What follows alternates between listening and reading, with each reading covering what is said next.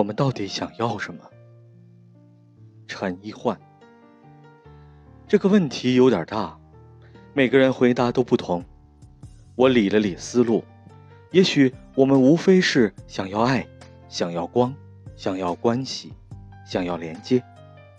那什么叫爱呢？也许有人会说，爱就是当你遇见一个人，觉得特有缘分，很特别，很想靠近。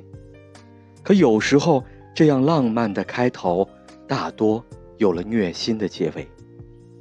姑娘、小伙都别傻了，也许你口中所谓的爱，只是强迫性的重复而已。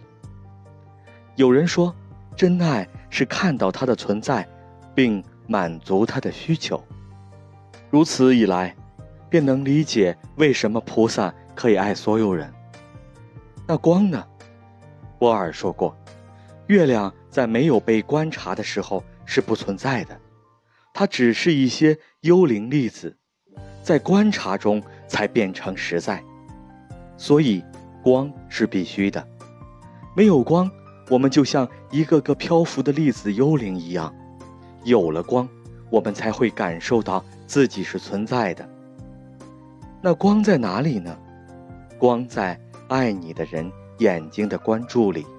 内心的思念里，《心经》的第一句也说了这个点。观自在菩萨，你看到了自己的存在，你就是自己的菩萨。第三点关系，就是内在父母和内在小孩的关系。张德芬曾说过：“外面的世界没有别人，只有你思维的投射。”所有的大编剧、大导演之类的人，他们写出来的故事也好，拍出来的电影也罢，其实都是在写自己的故事。故事中的好人也是他，坏人也是他。我们也都一样，终其一生在和自己冲突，也在和自己和解。第四，连接自己内在小孩。和内在父母的连接，也许我们所做出的所有努力，都是为了让他们相遇，并和解。当内心的父母爱内心的小孩时，你就产生了自爱；而当你观自在，即内心的父母关注着内心的小孩的时候，你就活在了光中。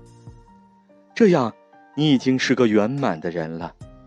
圆满之后，外界的所有爱都是额外的馈赠。至此，你能学会感恩。